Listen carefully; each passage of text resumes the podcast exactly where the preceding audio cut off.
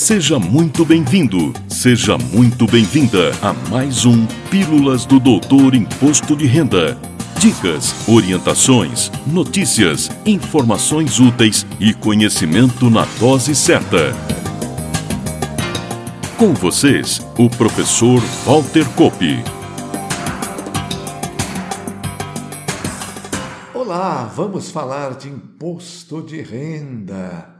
E neste episódio abordamos os acordos internacionais cujo principal objetivo é evitar que uma mesma renda seja duplamente tributada pelos países signatários dos documentos.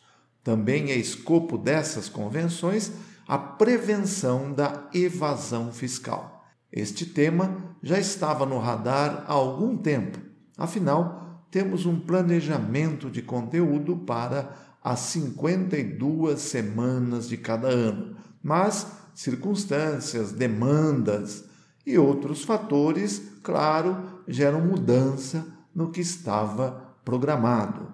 E a inspiração para esta semana, conforme adiantamos inclusive na descrição do episódio, foi a promulgação do acordo entre Brasil e Suíça que se deu pela publicação, no último dia 9 de junho, do decreto número 10.714, datado de 8 de junho de 2021.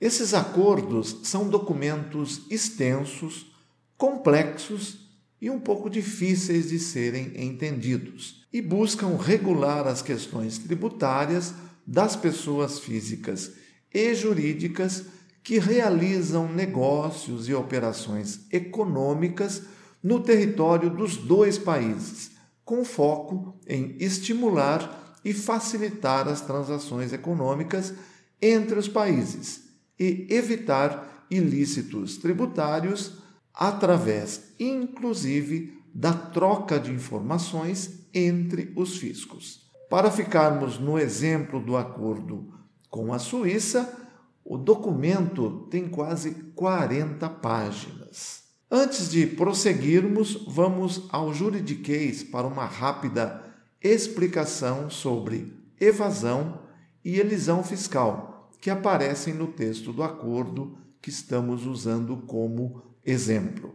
Evasão é um ilícito tributário, onde, através de fraudes ou simulações, tenta-se esconder do fisco a ocorrência do fato gerador e, por consequência, da obrigação de se pagar um tributo. Já a elisão fiscal é um planejamento tributário realizado antes da ocorrência do fato gerador que busca as brechas e benefícios existentes na legislação tributária, visando reduzir o montante de tributos a serem pagos. Quando não abusiva, a elisão fiscal figura no campo da legalidade, enquanto evasão fiscal é crime. Vamos voltar então ao acordo entre Brasil e Suíça para entender como surge essa convenção entre os países. Tudo começa com um protocolo assinado entre os representantes dos países interessados que, no caso de Brasil e Suíça, isso se deu lá em 3 de maio de 2018, quando se elaborou o texto base para posterior análise pelo Senado Federal. A título de curiosidade apenas, o documento foi feito em duas vias nos idiomas português, francês e inglês e prevê que, em caso de qualquer divergência de interpretação entre os textos, prevalecerá a versão em inglês. Voltemos à tramitação.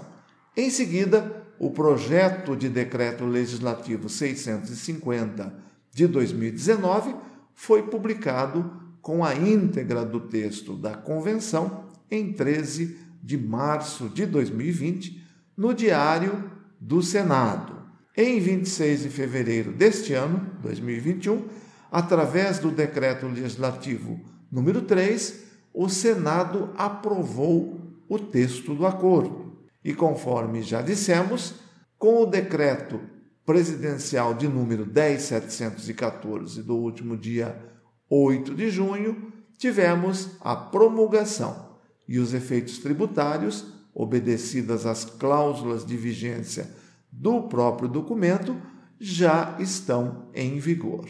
Por isso, puxando brasa para a sardinha do imposto de renda da pessoa física, que é essa, claro, nossa praia, vamos explicar os efeitos práticos da existência de um acordo internacional. Tenho que lembrar, mais uma vez, que, pelo princípio da universalidade, o contribuinte que esteja na condição de residente no Brasil e receba rendimento do exterior a qualquer título, vai tributar ou não esse rendimento aqui no Brasil, conforme sua natureza e, claro, observado o que está em eventual acordo existente com o país onde se obteve a renda.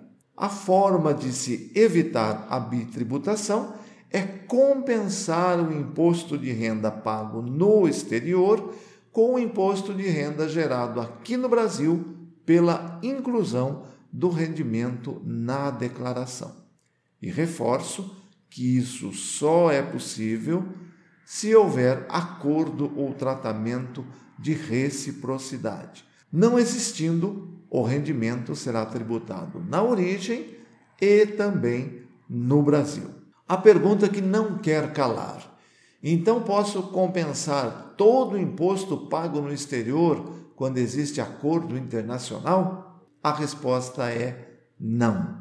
Como cada país tem sua regra e sua alíquota de tributação pelo imposto sobre a renda, o montante a ser compensado no Brasil, através de uma das três declarações de imposto de renda da pessoa física, é o imposto gerado aqui pela inclusão do rendimento do exterior. Ficou difícil de entender? Vamos a um exemplo para ajudar. Sua declaração está totalmente preenchida com todas as suas rendas obtidas no Brasil e todas as deduções permitidas. Está dando como resultado um imposto devido de R$ 2.500.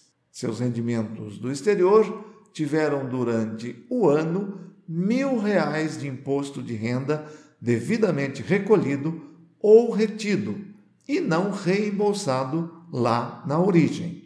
Ao acrescentar seu rendimento do exterior, claro, de país com acordo ou tratamento recíproco, seu imposto devido passa a 3 mil reais. Ou seja, no nosso exemplo, aumentou em 500 reais. Este é o valor que você pode compensar relativo ao imposto pago no exterior.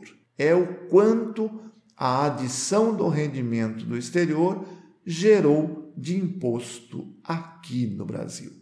Ficamos por aqui. Espero que tenha gostado do tema. Agradeço muito sua preciosa audiência e lembro que na próxima terça-feira teremos mais um assunto interessante e útil à sua espera.